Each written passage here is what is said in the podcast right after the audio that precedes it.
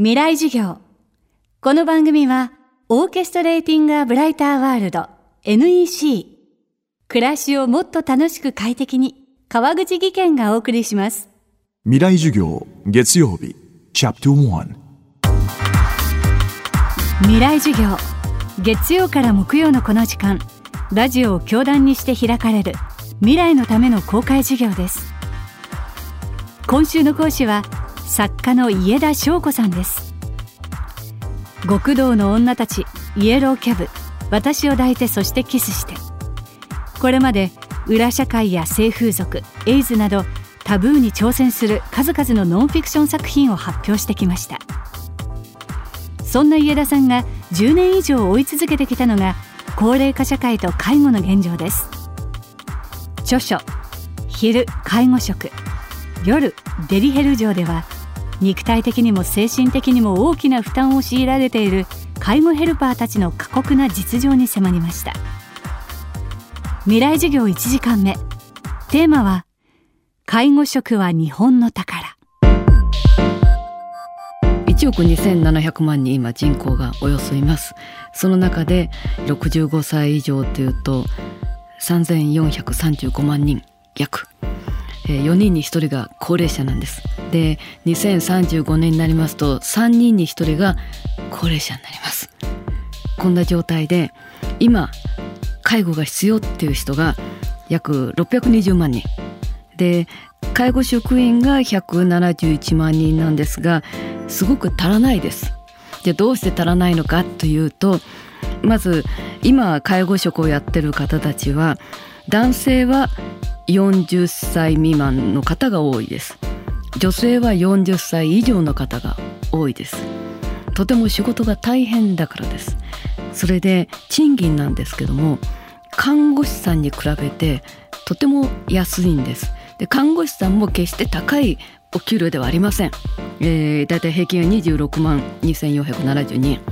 でこれいろんなリサーチのところによって値段が違いますのでこれは一つの例だと思っていただきたいんですが介護職は19万、え、5,000円弱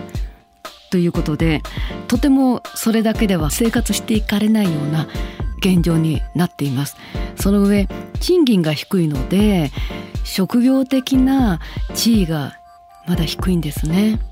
それともう一つ男性女性元気な方がいらっしゃってセクハラがある場合があります、えー、身近な介護士さんに触っちゃったりとか、まあ、触らせろとかいろんなこと言ったりする人たちもいます。でそういう人たち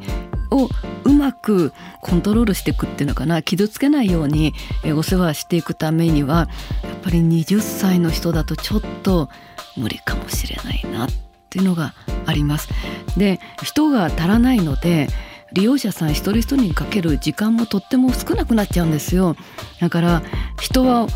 おむつで始まっておむつで終わるっていう言葉を介護職の方おっしゃってたんですけどもそのおむつを変えるのも本当にあの私はずっと一日中見学したりしてたんですけども綺麗にやってくれるんですけどすごい時間短いんです例えばお風呂に入ってもらうのも80人を2時間で入れる。こんな状態なんですね。だか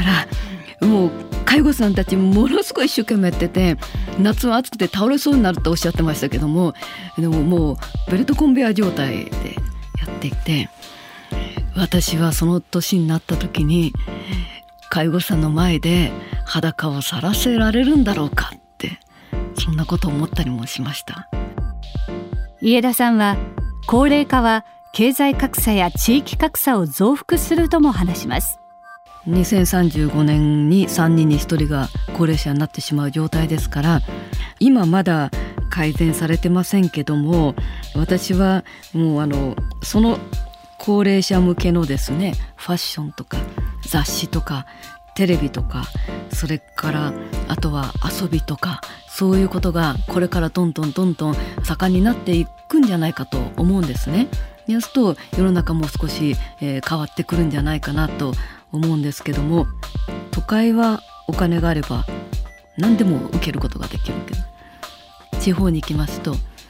高齢者がだんだんあの外に出れないような現状になってきてるんですね家と家との間が離れてますし車社会で車が運転できなくなったらもう買い物にも行かれなくってでもう外に出られなくなっていってしまうとますます孤独になってしまって、うん、これからそういう人たちのケアが大変なので余計に介護士さんとかヘルパーさんたちの力が必要になると思うんですね。そうやって人のお役に立てる人を救うそういう大切な介護職だと思うんですね。介護職は日本の宝だと私は思っております。そういう職業にぜひ若い方についていただきたいです。今週の講師は作家家田翔子さん。今日のテーマは介護職は日本の宝でした。未来授業。明日も家田翔子さんの授業をお届けします。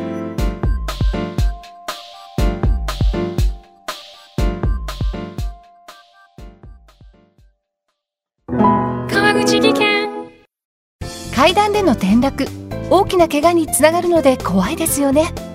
足元の見分けにくい階段でもコントラストでくっきり白いスベラーズが登場しました。皆様の暮らしをもっと楽しく快適に川口技研のスベラーズです。未来授業。この番組は、オーケストレーティング・ア・ブライター・ワールド NEC。暮らしをもっと楽しく快適に、川口技研がお送りしました。